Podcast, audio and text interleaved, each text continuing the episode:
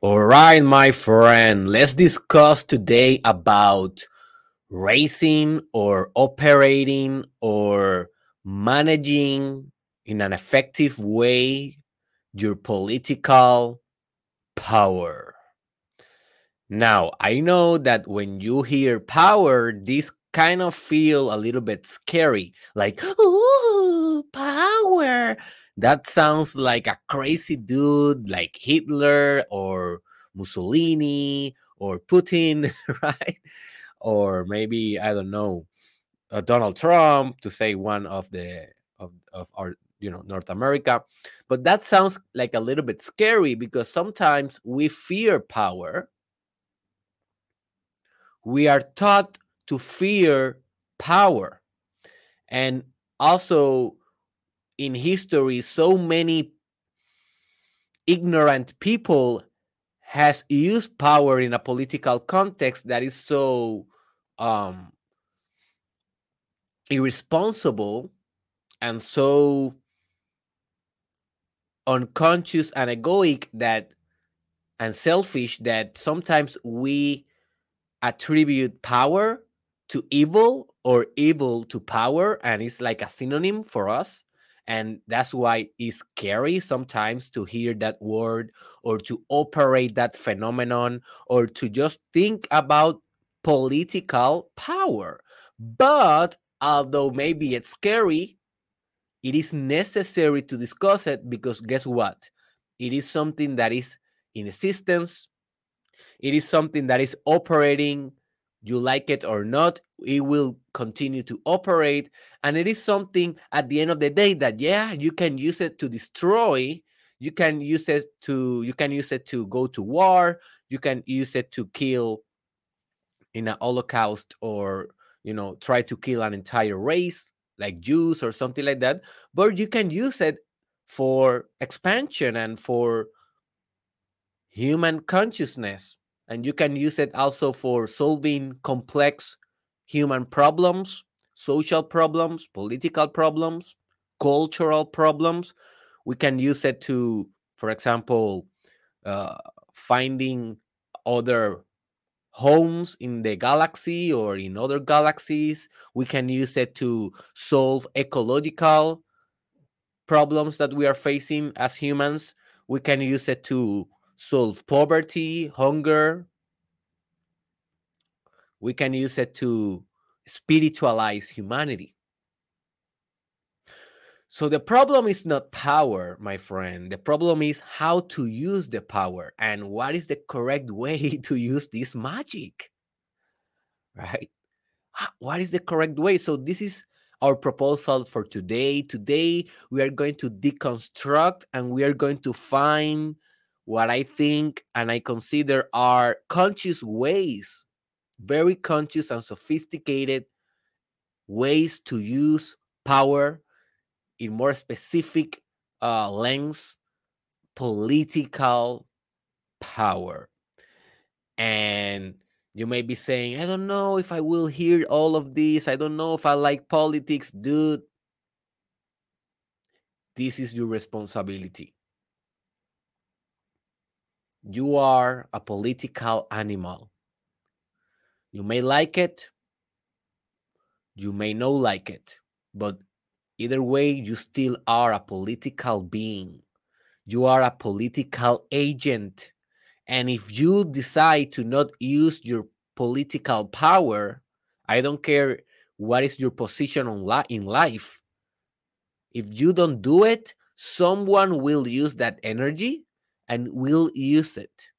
So you even do it, or then you cannot say, oh man, that person is so unfair, blah, blah, blah, because you didn't use your power. So this is a call for souls. This is a call to the souls that want to use power for the greatest good. And I will teach you in this podcast exactly how, my friend, can you do it.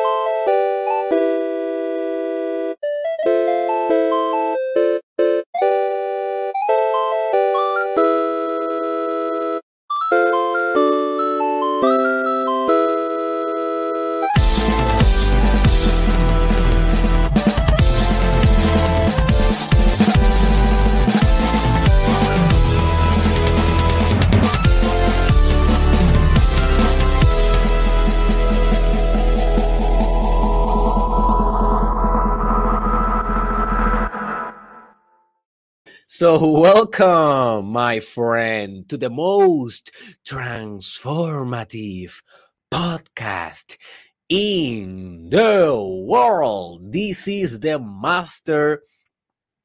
Let me clear my throat.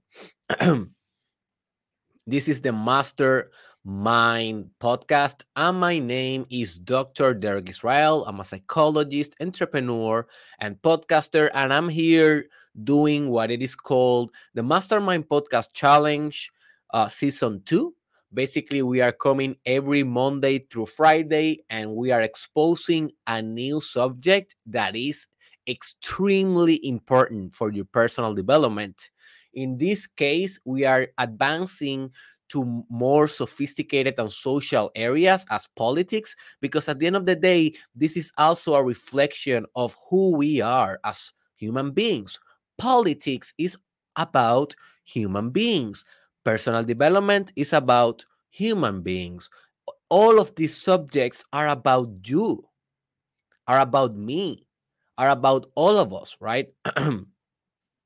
So that's why we are doing what we are doing. So so join us if you want uh, to receive this podcast every Monday through Friday. Also, I just want to remind you that I'm about to launch my first book. It is called Terapia con Derek, and then I will be launching also the English version version uh, therapy with Derek. So stay very, very, very tuned. Stay very, very, very alert because when I launch that, it's gonna be sold out very quickly. I'm telling you, boy. So you don't want to be without your copy and then thinking, oh man, I want that therapy with Derek. And then you don't have your copy. So be proactive with it as soon as I launch it. So let's go very, very, very quick uh, with this episode. So this episode, it is not an episode that we okay. It, it can't uh, stand alone, and by and by that I mean that yeah, you can hear this episode without hearing previous previous episodes that I have done on politics, and you can basically understand the whole episode. But if you are one of the ones that really likes extensive research and going into the depths of the phenomenon, I will recommend you to hear uh, two other episodes that I have done previously that serves as a very good foundation for this one. One of them it is only on Spanish, so if you are a Spanish speaker, you will be able to uh, understand it. Um, and you can search it on my YouTube or Spotify station as "Tú eres un animal político." Tú eres un animal político. In English, will be translated as you are a political animal. But the whole idea about it, just for your knowing, is that we are all political animals. Therefore, we are all responsible to conducting political operations in different degrees. We have the president, but we have, you know, the normal dude, like maybe you and I, but we also have political responsibility uh, responsibility with the designing and maintain, maintaining of the state, of the police, of the civilization, of the society that we are living together here in wherever you are living, right? But in the, in the end of the day, also we have the responsibility of the human civilization as a political entity, also that transcend nations, that transcend specific cultures, ethnicities, races, just the human kind of race, the whole race. So the second episode that I want to recommend you is the one that we discussed yesterday, and I believe is one of the most transformative episodes of this entire proposal. I believe is one of my best episodes so far. You may uh, defer, I don't know. Let me your, let me know your opinion in the comments. Um, but that second episode is on English, and you can find it as raise how I, I call it raise your political consciousness i think that is the title. Raise your political consciousness. So those two will, will serve as a foundation. So let's go right into this one of today what is political power my friend? What is political power? Well political power power is the your capacity or the capacity to exercise influence and that word my friend is so important influence. Remember, power is influence. Because if we're talking about um, control, we are not talking about real power. We are we are talking only about force. And there's a very good book that is called Power versus Force that I strongly recommend you to buy and to read. And also in that book, they have uh the author wrote a chapter that is called Power on Politics. So you will be able to learn a lot about power on politics in that specific book. But when we are talking about force, we are talking about a very abrupt and disrupting kind of action. When we are talking about power, we are talking about a more grounded, centered, conscious, enlightened action. Right? So we are if we are trying to control some something, we are not exercising political power. We are exercising political force. For example, if when Putin uh, attacked and invaded Ukraine, he's exercising political force, not necessarily political power. You see, so you are kind of understanding, I, I expect. So, um, political power is the capacity to exercise influence in a political process.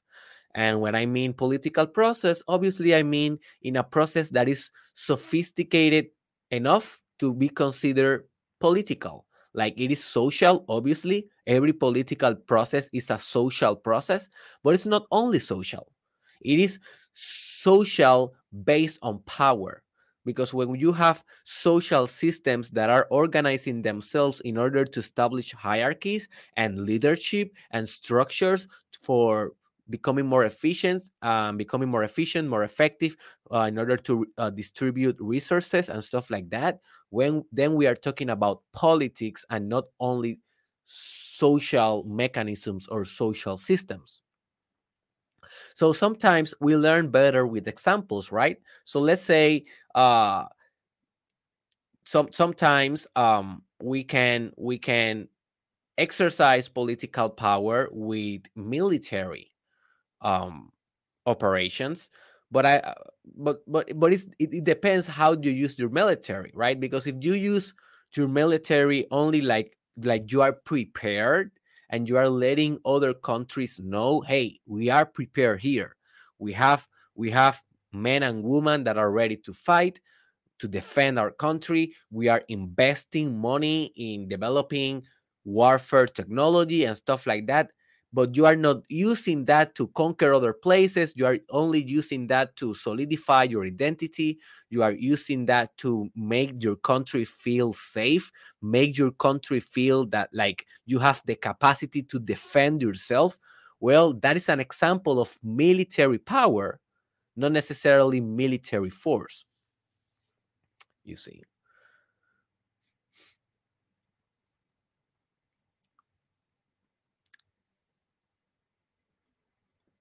Let's say if you're a country and you uh let's say you're a big country and another small country get attacked by another big country like a very bully country.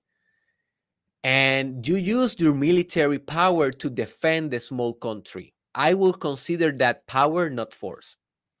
I only will consider military force uh, for the ones that are invading but if you are defending, if you are helping, if you are trying to maintain another's entity integrity, then you are using power because you are using force. Yeah, you are using force, definitely it's military, but you are using it with a cause that is noble and with a cause that is good with capital G, with a cause that is spiritual, that is abstract, that is sublime, and it's not only selfish. When you have selfishness, you have force. When you have selflessness, you have power.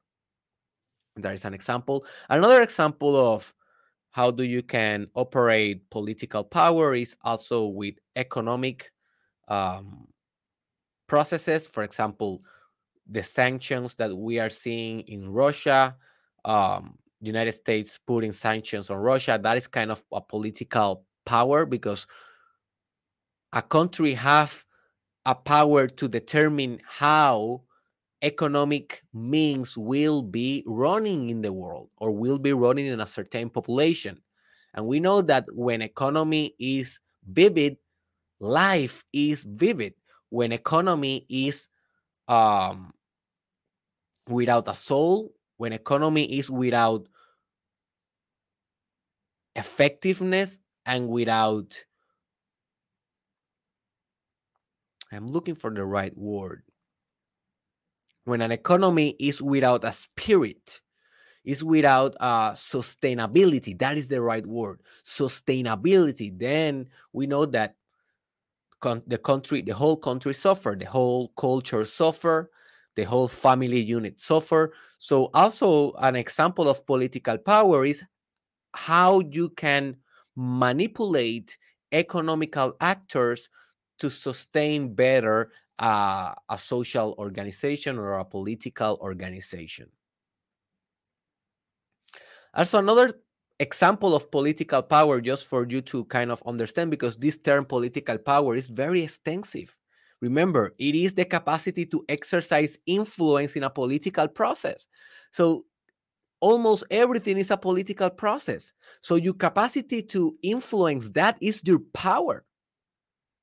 So, let's say let's let's just bring the cultural influence that is also a political power so we already discussed military we already discussed economical let's say cultural and i will bring an example of political cultural power and it's a very direct example because i live it in my country puerto rico. In puerto rico we are part of united states. We are united states citizens. We go to war with united states. Um, we pay a lot of a lot of money to united states. We receive benefits from the united states. So it's like a kind of a relationship there right but there is something very very interesting happening in our culture as puerto ricans in which we are getting more more more like the united states because we have been uh, under the united states political power like for almost i don't know how much like I don't know how many years, like a lot of years, a lot of decades. I don't I don't think that a lot of centuries, but a lot of decades. I don't have the exact uh, date right now. But uh, the thing is that, for example, we have in our culture this festivity or this holiday that is called the Three Kings holiday, and that is a, like a very Puerto Rican thing. Like the Three Kings, the three Christian kings that they went and gave a gift to the you know divine child, Jesus child. Those three kings apparently come to the houses in Puerto Rico and they give gifts to the children. Very similar to Santa Claus in the United States in Christmas, right? But what's happening in, in Puerto Rico, we also celebrate Santa Claus. And we know that Santa Claus is a North American United States invention kind of an invention or i don't know if it is an invention of the united states now now i'm confused but but it is something that is very very very promoted in the united states right that whole santa claus deal so the fact that we also celebrate that and sometimes it is more important santa claus than the three kings that is a reflection of how you can influence a culture through political power. Also, our language is changing a lot. Like we speak a lot of Spanglish now. Our native, uh, our native language is Spanish, but now we are inserting more and more and more English in our schools, in our television, in our media, in our social media, in our everyday life. So now we speak uh, like a very uh, I, I, I consider it good. I, many people consider it bad, but we, we are speaking in Spanglish now more and more often. That is also an example of cultural political power. And when you look to United States, they haven't been influenced a lot by the Puerto Rican culture. They stick with their guns. They are doing their thing. But Puerto Rico is adopting a lot of the cultural norms of the United States. Why is that? Well, because United States seems to have more political cultural power than Puerto Rico have in reverse to the other to the other side. You know, it is not like United States is pointing a gun at us and saying, You will celebrate Santa Claus. You will celebrate Santa Claus, not the three kings. No, it is not like that. We are doing that unconsciously. Do you understand? It is only influence.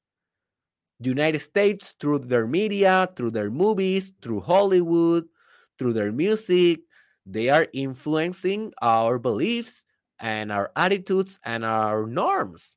That is just cultural influence and that is also a political power. So notice how we have like soft power and that is also a term i will not go there in this podcast but you can research for your own. It is called soft power versus hard power okay in politics we have both soft power and hard power. And you know when we are talking about cultural influence most of the time we are talking about soft power because it's not like very disruptive. It's kind of subtle. But it's not always like that. It is not always like that. For example when spain came to puerto rico and they made african people slave they mandatory they you know they um they made african people to believe in christian values. And african people they were used to believe in other things in other type of magic in other type of ceremonies and religion and they the spain people changed their religion. That is also like a form of a more like hard cultural political power. Notice right there so we can do it in a hard way but we can do it in a soft way also. But it's power nevertheless.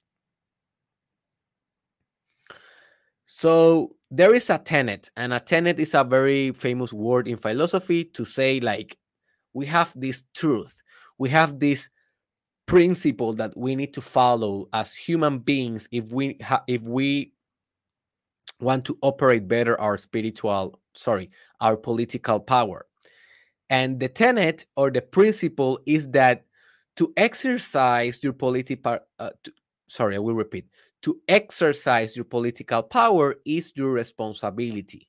This is the tenet. So you may say, Derek, I don't like politics. Merry Christmas, man. I didn't like it either. But you need to exercise your political power anyway, because you are a political being and a political entity, and you are here and you have influence. You have capacity to influence. You have capacity to change things, even if you are not working in government, you have capacity to make things better and that is your responsibility as a human being that is active in the current civilization to do this and this responsibility this political responsibility also comes with the raising of your political consciousness so if you watch the episode yesterday and you practice everything that I taught you about how to raise your political consciousness, inevitably you will be sensing more political power in your being and in your mind and in your spirit. And then you need to act in that. It's part of your human responsibility.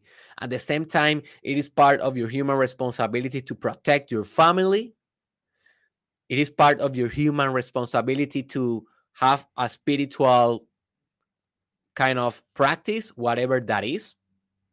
It is part of your human responsibility to entertain, like to make people have a nice time. It is part of your social kind of responsibility, right? It is part of your responsibility to pay your taxes. It is part of your responsibility to um, contribute to the economy, to make some business, right? Well, it's also part of your responsibility to be a good political actor, political being. And with consciousness comes more responsibility. So let me give you 10 examples of how you can operate political power today and tomorrow because this will not change probably.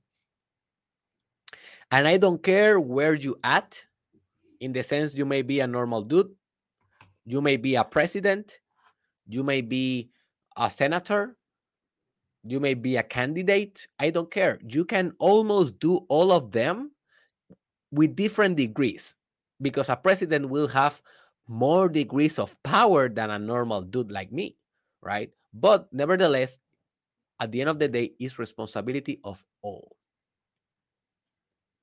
So, are you ready, my friend? Open your heart, open your mind, because we are going down to the rabbit hole. all right. So, the first way or the first example in which you can exercise your political power is by exercising your capacity to vote. This is the most simple one, and I put it like the first because it's very easy to understand and we don't have to explain it a lot. But hey, let's just be grateful that we are living at least in the united states or if you are living in europe or maybe in uh, a lot of countries in the caribbean or south america most are like this also. Like most countries in the world i think are this are in this political system. But let's just be appreciative in the sense that we can vote and that we can have a decision making process in our political systems. Not every political system has this capacity to vote. You know there there's you know we have monarchies and we have aristocracies that sometimes you don't have the capacity to vote there. So if you are living in a democratic system i know that democracy may be not the best system. I know that democracy needs uh, a revival needs an update definitely. I know that sometimes the people do not know what they want and they make a lot of bad decisions. I know that. But let's just forget about that in a minute and just focus on the on the core of democracy. And what is the core of democracy? Hey that you have voice man. That's it. That is the core. It is not perfect. Sometimes it is crude Sometimes it is foggy, it is corrupt. Yes. It needs fixing. Yes. Every system needs improvement. If not, we, we, we, we reach our final goal and we will never reach our final goal. We always need improvements, right? But hey, you have the capacity to vote. And yes, it's only one vote, but one vote is power, man.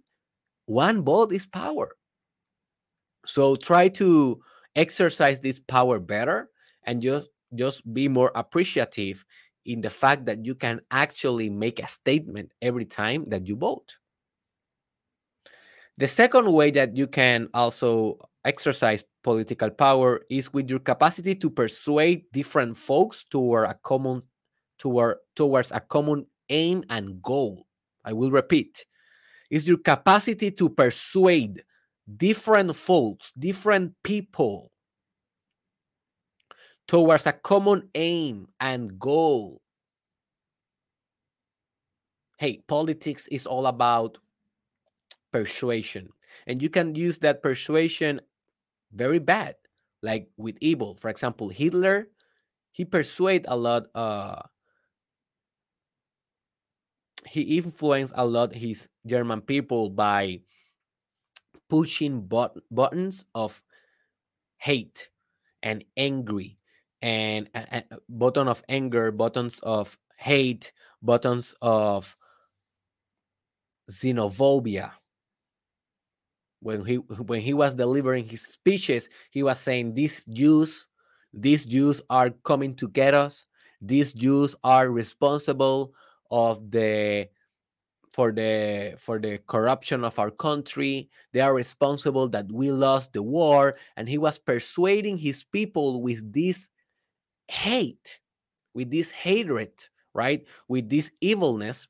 And then he organized that people in a common aim and goal. And what that was obviously to regain the motherland or the fatherland uh, Germany and to basically eradicate a social bug, what he considered a social bug, a social thing that w- that needed extermination. In that case, the Jews, sadly, and very unjust and very unfair. But at the end of the day, persuasion is the is the goal of it is not the goal of politics, it is the means. It is the mean of politics. If you cannot persuade people, you cannot exercise power. Even if you are have like a monarchy, you also need to persuade people because if you don't persuade enough enough people, they will kill you. And if you study Roman emperors and the story of empires that were like a monarchy system, sometimes his own people call the emperor kill uh, sorry kill the emperor like uh, Julio Caesar Juli, how do you say Julius Caesar Julius Caesar he, he he was killed like with people that was very near to him. Why was that? Well because if you cannot persuade enough people to stay on power you will be dead man. You even will be down in the votes and you will get out of the democratic system or you will be rebel against people will rebel against you. Like for example in puerto rico we rebel against ricardo rosselló in 2019 if i am not mistaken and he didn't have the enough pers- the, the enough capacity to of persuasion to say to puerto rico please give me a last chance. Give me another opportunity.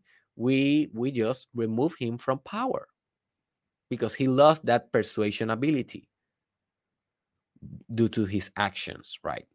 So yeah if you want to exercise a better political power in your life just train and elaborate better your persuasion skills your persuasion skills because you will kind of understand, you will kind of see or foresee new political realities, better social orders. But if you can, if you can word that, if you can say that in a very, in a very, um, how can I say, stimulating way, promoting way,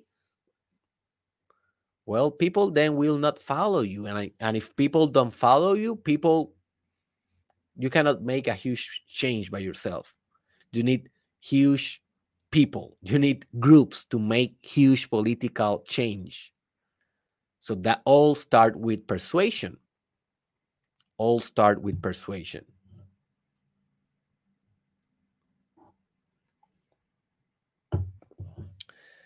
The next example of how you can operate your political power is your capacity to organize complex social systems to, uh, to increase group cohesion, efficiency, and effectiveness. So it's not only about persuading them, it is also about organizing them. I call this the organizing principle or organizing powers. And I, and I have an episode, it's only on Spanish. You can search on my YouTube or Spotify. Poderes Organizativos, Mastermind Podcast, Poderes Organizativos, organize, organizational powers. And um and i think that this is so so so so so important because you as a political being in the end of the day at the end of the day you are just organizing people. You are just organizing systems social systems to operate in better ways in more efficient ways in more effective ways and with more group cohesion. So when we talk about group cohesion, we are talking about that, hey, we have a good time working together. When you have group cohesion, the group is operating at his best.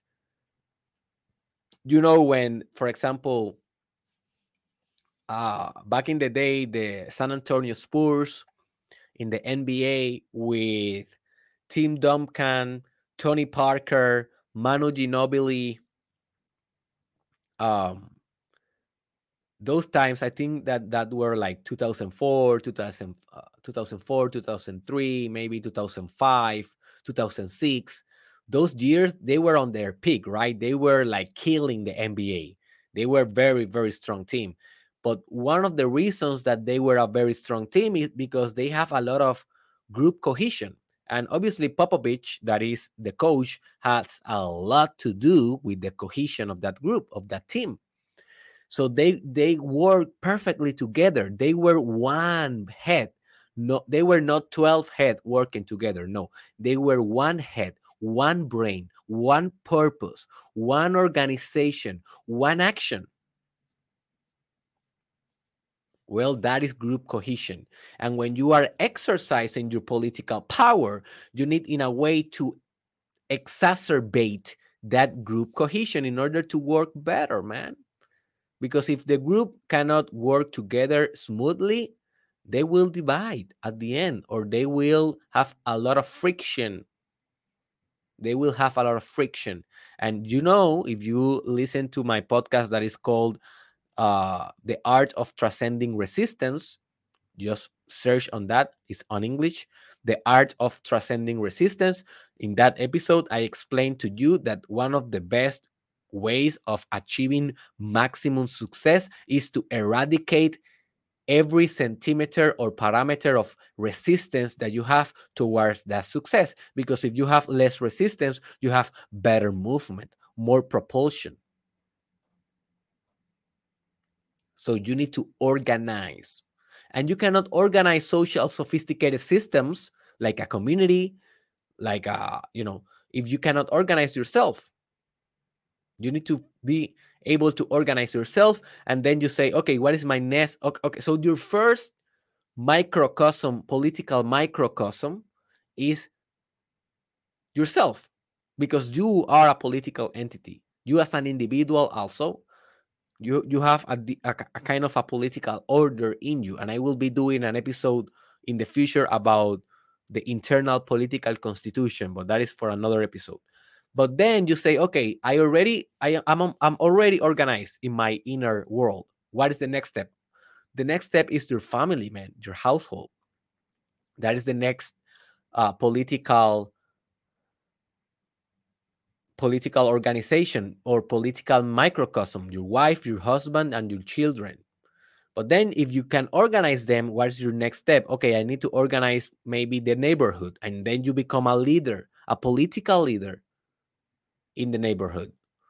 And then you can say, okay, my next step is the whole community or the whole town or the whole state, and then the whole nation, and then the whole globe or the whole earth, the whole world, and then the whole universe when we are doing politics with, with aliens and extraterrestrial beings. That will be something I think in the future. I don't know, probably. So notice how different organizations demand different type of powers but at the same time it's the same power but different degrees of that power like the same power that you utilize to organize your family in a very structured way in a very efficient effective way with a common goal that you are working with as a family unit it is the same power with but with more degree right with more capacity that you will use to organize a nation or to organize uh, uh, a relationship of nations. Maybe you are organizing different nations, like United States organize a lot of different nations as well, not only themselves, right?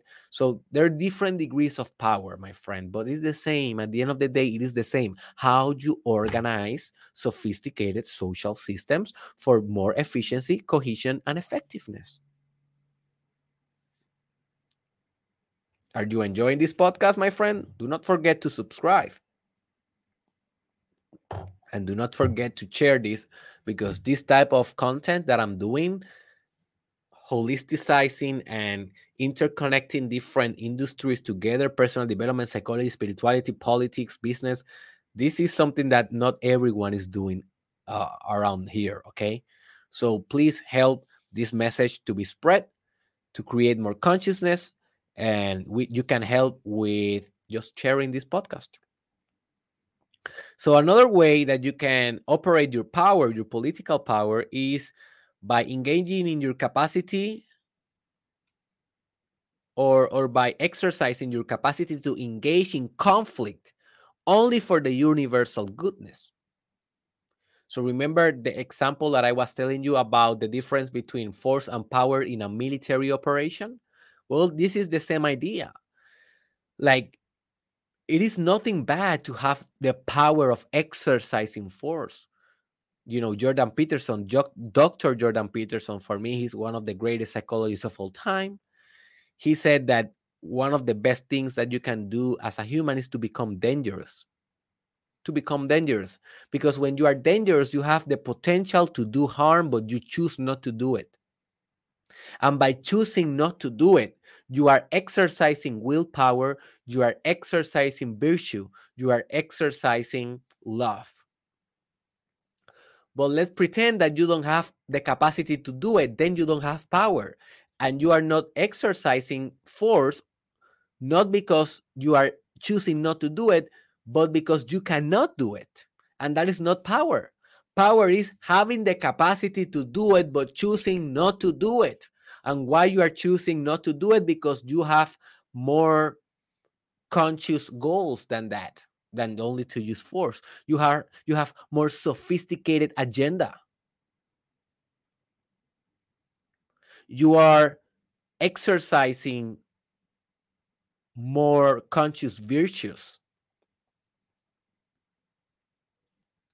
So when we are talking about political power, we are talking about potential confrontations, my friend. And sometimes we need to confront. Sometimes I am not saying that that we need to uh, engage in a battle like in a war or something like that, but sometimes you need to say to someone, "Hey, I need you to listen to me. This is this is my my point of view." And some people they don't want to listen. And if you are too shy, if you are too timid, to not engage in confrontation or conflict, well, how the hell you will exercise change? How the hell you will persuade others? How the hell you will exercise your political power, my friend? You need to be able to do it. Now, you sometimes will choose to do it, and sometimes you will choose not to do it. But that potential must be there if you really want to exercise political power. And remember, the real power is the power that is directed for the ultimate or universal goodness. What is good for all, not what is good for you. Remember, in our last episode about political consciousness, I discussed the difference between the politician versus the state man or state woman or state intersexual. It is the same thing right? It is the, the same woman, uh, sorry, the state woman, state man, it is the same thing. But the politician, it is not the same thing. The politician is only thinking about himself. The state person is thinking about the all, the goodness. The next example is that in order to exercise political power you have to you have to create the capacity to maintain social systems to solidify and scale order and fairness. So, when we are talking about politics, also we are talking about creating systems because let's be real. You as a political agent, you cannot you cannot solve every problem firsthand because you are at the end of the day just a human being and you are singular and you cannot multiply forever, right? You only can be in a place in a certain time, in a certain space, and that's it. So how can you solve complex social problems if you if you are only a little human being? Well, you can do it if you design and create systems to do this. And with systems, obviously, we can also refer to institutions and to policies that you can help to create or to or create like you know if you live in a democracy you can write to the government and say hey i think that you should do this.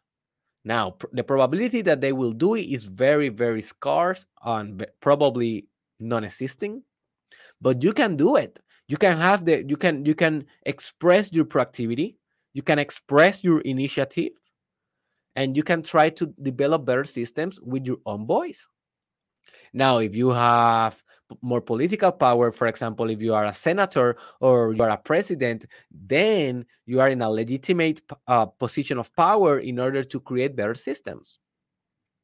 But for you to create better systems, you need to understand how to think as a system and how to think in relation to systems and networks of systems because every system works with other systems. And by changing a local element in a system, you change a global effect in every system or in the whole network of systems.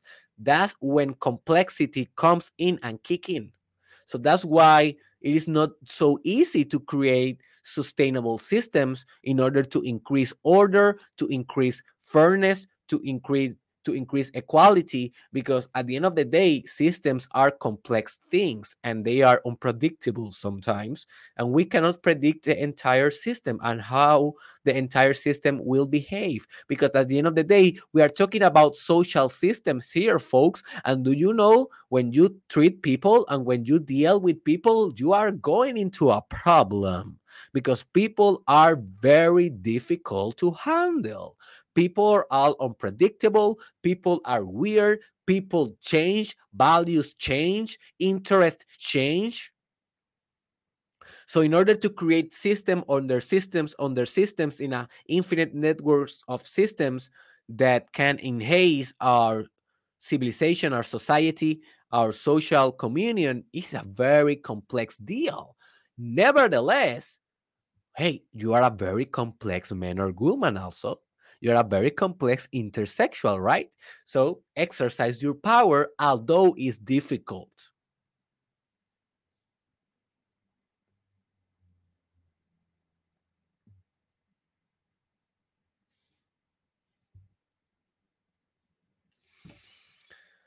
The next power expression is your capacity to distribute resources in a conscious and equitative way we know that we live in a world in which most resources are limited. So, how we can decide who gets what? Well, you decide, my friend.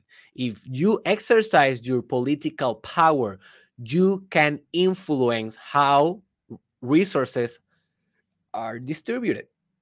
And if you are conscious enough, if you meditate enough, if you are high virtue enough, you will distribute the resources in an equitative way because it is not sustainable to have a lot of uh, very small people with a lot of resources and a very few people with uh, uh sorry a lot of people with uh, sorry a few people with a lot of resources and a lot of people without too much resources. That is not sustainable. That is just right there a predisposition for revolution so if you want to avoid a revolution, and I have an episode that is called Dinámicas de Revolución. Mastermind podcast is on Spanish, Dynamics of Revolutions. So just search that episode because it's very, very important. When people are dissatisfied with the resources um, distribution, that is just a precursor for revolution. And with every revolution, it comes a new political order, but with force. That is the sad thing. Sometimes it with force.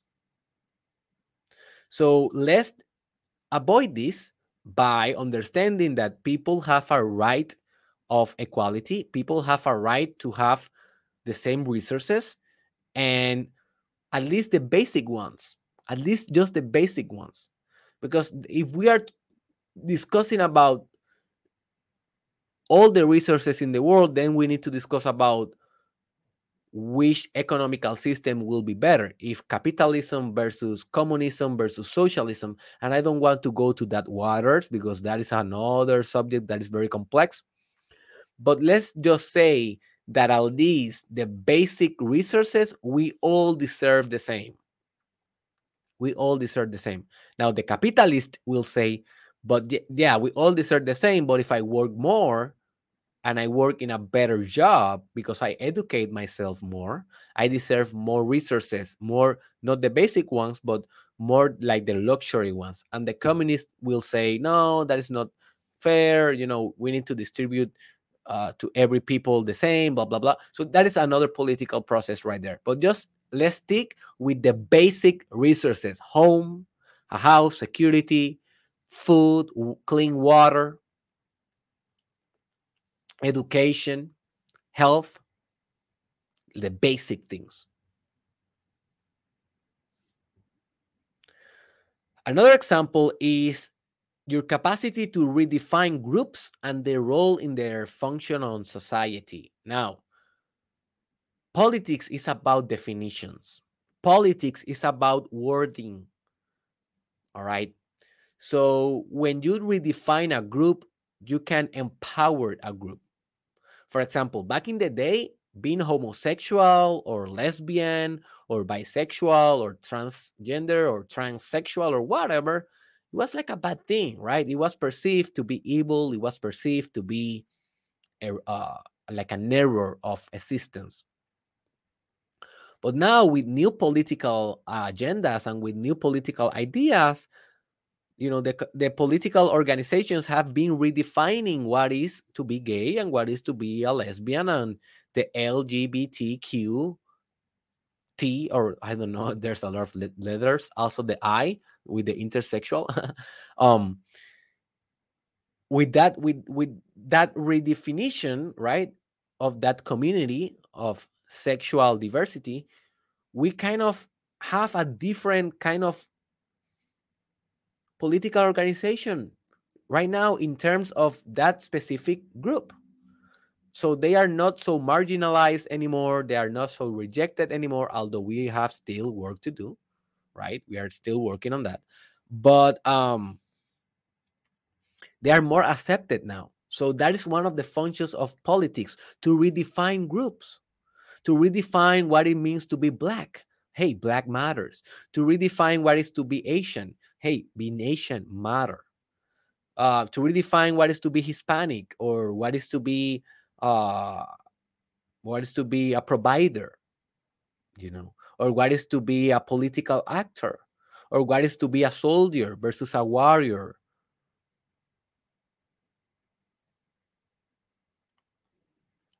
So when you have when you are expressing your political power, you are expressing the power of the word the power that can name things. And by naming things you determine the thing. If you name success you get success. If you name god you become one with god because whatever you name you make a reality. So that is one of the functions of politics to engineer the discourse the narrative in order to sophisticate groups and empower groups. Now sometimes they use it in the in the opposite way and they use it to disempower groups sadly. For example uh united states we may say that a you know that okay, this is only free expression. If someone is criticizing the president, that is free expression. Notice how we name that. That is free exp- expression. So we have an attitude of that is good. You are criticizing the president. That is good because you are expressing yourself. But if you that in Russia, then you are an enemy of the state because that is the way that they define a person that is criticizing the president or the or the counselor or whatever, or the azar, whatever. So just notice how to how we can define realities. And one of the power of politics is to redefine better realities for social communion and social well-being. Another example is your capacity to, to, transcend individual interest for the common interest. Oh my God, this is one of the most greatest power. Gandhi did this. Do you think that when Gandhi was in the hunger strikes, he didn't have the interest of eating a banana, of eating a hamburger? I don't know if a hamburger, I think he was a veggie, but You get the point. Eating a pizza, eating a ice cream, I don't know. But he sacrificed that self interest for the interest of the whole community, of the whole nation. So that is power right there. When you can sacrifice your selfishness for the selflessness. Can you do that? Can you expand your ego to become an universal ego? An ego that is concerned for the all, not for you, not for your own biography, not for your own economics, not for your own reputation. And notice how most politicians they are over preoccupied with themselves instead of being preoccupied with the all. Another way that you can um, exercise political power is by exercising your capacity to judge objectively and without bias. And this is so important because we depend on government to have a system of justice. And you may say, oh, yeah, but it's so corrupt. It is so corrupt. All right, my friend. Yeah, I know. Sadly. But the principle, it is not corrupt. The principle of justice, it is just good we need to be just. We need to be fair. And we need to try to develop better system systems and less corrupt systems to conduct our justice in a better way in a more fair way. So you as a political actor you are expected to have this objective view. Because if you let your bias distort every decision that you make then you are being selfish and not being selfless. So, in order to be a judge, you need to be balanced, you need to be grounded, and you need to see things for what they are without judging them too much. So, in our case, most politicians they do not engage in the judgment kind of role. That's why they create systems for that. They create the judge, they create uh, the court, they create different systems. But at the end of the day, all of that is only political power. And in the end of the day, in the ideal form of justice, it must be objective and it must be without bias. How do you think you will feel, for example, if you go and you sue someone that screwed you economically and it was a bastard with you and you sue them but in the back of your mind you kind of know that you cannot win because that person that you are suing he's corrupting the court. And he is paying people and all the people that will judge your case will be on his favor because they have bias. How do you will feel? Well you will feel that that system it sucks and probably you will, you will want to rebel. Probably you will use political power to organize to distribute resources in order to do a, revol- a revolution. Right? So that's why it's so important to maintain our justice systems without corruption as the best of our ability. Always will be corruptions because always we're going to have ego I remember, as I told you in the past episode about political consciousness, in proportion of your ego, raise your unconsciousness. In proportion of the decrease of your ego, raise your political consciousness.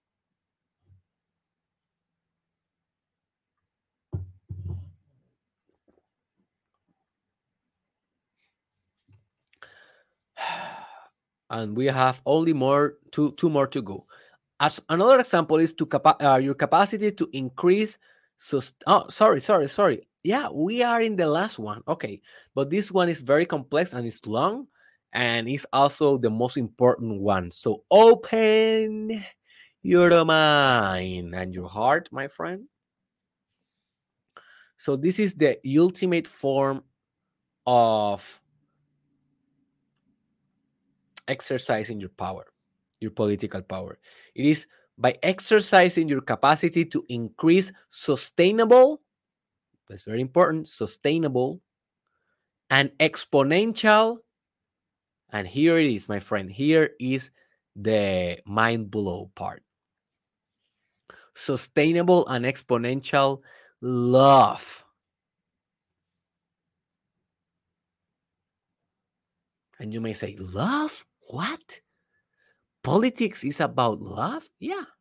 As I discussed in our last episode, politics is in the ultimate form, in the ultimate sophistication, all right, in our in the ultimate degree, in the ultimate ideal is about love and integration and compassion and becoming one as a human species.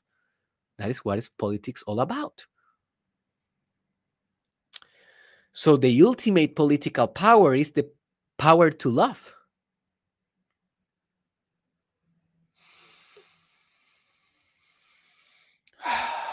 that is so powerful, man. I feel it in my heart. It's like penetrating my heart. And I told you, this is the most transformative podcast in the world. You will never perceive politics the same again. You will never express your political power the same again in your organization, in your business, in your government, or in your community, or in your household, in your church, whatever you are doing, a sophisticated social political process. The ultimate power is to fund, to promote, to engage in love. And what is love? Well, love is the ultimate union and integration. So it's the elimination of all differences. I, I, I will retract. It is not elimination of differences. It is elimination or eradication of disparities or inequalities, things that are not just just. They are things that are not fair. So differences, we we don't want to remove differences because diversity is power also. We need to be different in order to have holistic skills. But we need to be different in a very integrated whole, in a harmonious goal uh, sorry, in a harmonious whole, in a harmonious unity. That is the ultimate capacity or the ultimate power of politics. It is to f- promote love. And this is only possible by designing a successful infrastructure in the following areas. Because this is a fantasy. If, if only we say, yes, we should be loving ourselves better, and that is the ultimate aim of politics. Yes, that is the ultimate aim, but that is also very unpractical if we don't ground that in a very pragmatic infrastructure that permits us to love ourselves. So, and to love each other. So, for example, what is an area that you should be covering and improving in a way that that area will not be lacking because this is the thing if one of these areas is kind of lacking love it, it is not possible because love is like a meta or beyond state like love is like a meta state of human consciousness and political consciousness and political power. It is like the ultimate form. It is the fusion with god. That's why God is politics, as I discussed in our earlier episode on political consciousness. Politics, God, the universe, cosmos, substance, the uh, love, intelligence, creativity. This is all the same thing. It's different aspects of the same thing, different masks, as Joseph Campbell, famous mythologist, used to say, different mask of the same hero, this different mask of the same God different appearances of the same phenomenon. So, what are the areas that needs to be on place in the infrastructure of love as a political power and political reality and a social reality? Well, economic, first of all. If you have economical problems, it's going to be very difficult for you to love. If you cannot eat, it will be very difficult for you to love. If you cannot purchase your house and to be in a secure place, it will be very difficult for you to love. So, covering economical systems, and this is a whole new universe, This is another universe, but covering those bases will serve as an infrastructure for love, also ecological. Because if we cannot love the world, if we cannot love the planet, if we cannot love nature, how the hell we are loving each other, right? And if we are loving each other, but we are living in a planet that is dying and is almost almost about to blow up, love then serve us no good. Because we need to love ourselves in a place that we can actually live and that we can actually keep loving ourselves. So, to be concerned with ecology and to be putting on place policies to attack ecological problems, to resolve economical or sorry, ecological difficulties, that may be a priority. That should be a priority on our political power. And finally, our political love. Another system or infrastructure that, that needs to be in place is cultural. People that do not have people that do not have a very strong cultural sense, how the hell they will think about love? They don't have collective identity. If they don't have collective identity, how they will love each other? So we need to create more conscious cultures. So it's not designing a culture just for designing a culture. It is designing a culture that can promote love, that can promote love. And that's why I'm very bullish. And bullish is a way to saying that I'm very excited. Bullish is a is a term from stock market and investments and I will be doing episodes around that in the future. So stay tuned. This is only getting better and better, you know. So I'm very bullish. I'm very excited on the metaverse as a reality, as a virtual digital reality, because every metaverse that businesses and creators will build, they will be they will create their own culture. And now we can create create cultures in virtual worlds. And that is a very good thing because it's very difficult to create it in a physical world if you are not like a very strong social activist or a president so if you don't want to be like a very strong social activist or a president you have another alternative you, cra- you can create an alternative world using technology and using platforms using the metaverse using social media using your imagination, using art, and you can create a new community based on love. So, in a way, this whole Derek Israel community in social media, we are a community in which I have been slowly and slowly creating a culture of love, compassion, success, spirituality, and everything that we discuss.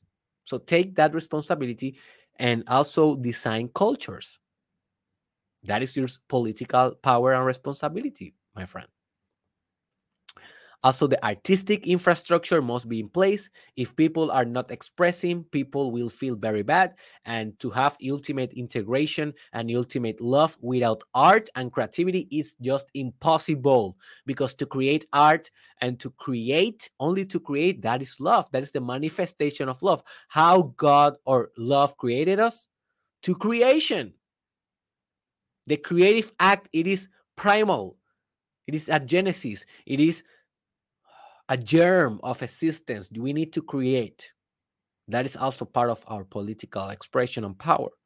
Also, the infrastructure of spiritual and religious, that must be in place.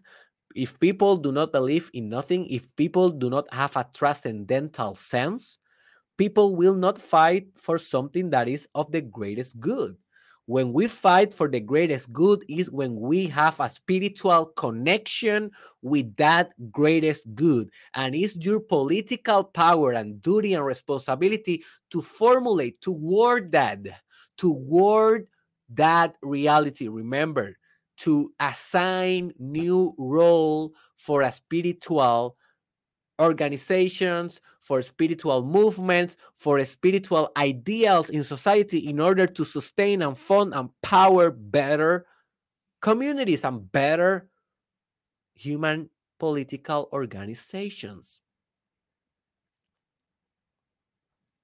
And the final infrastructure that must be in place in order to manifest the ultimate love and ultimate integration collectively.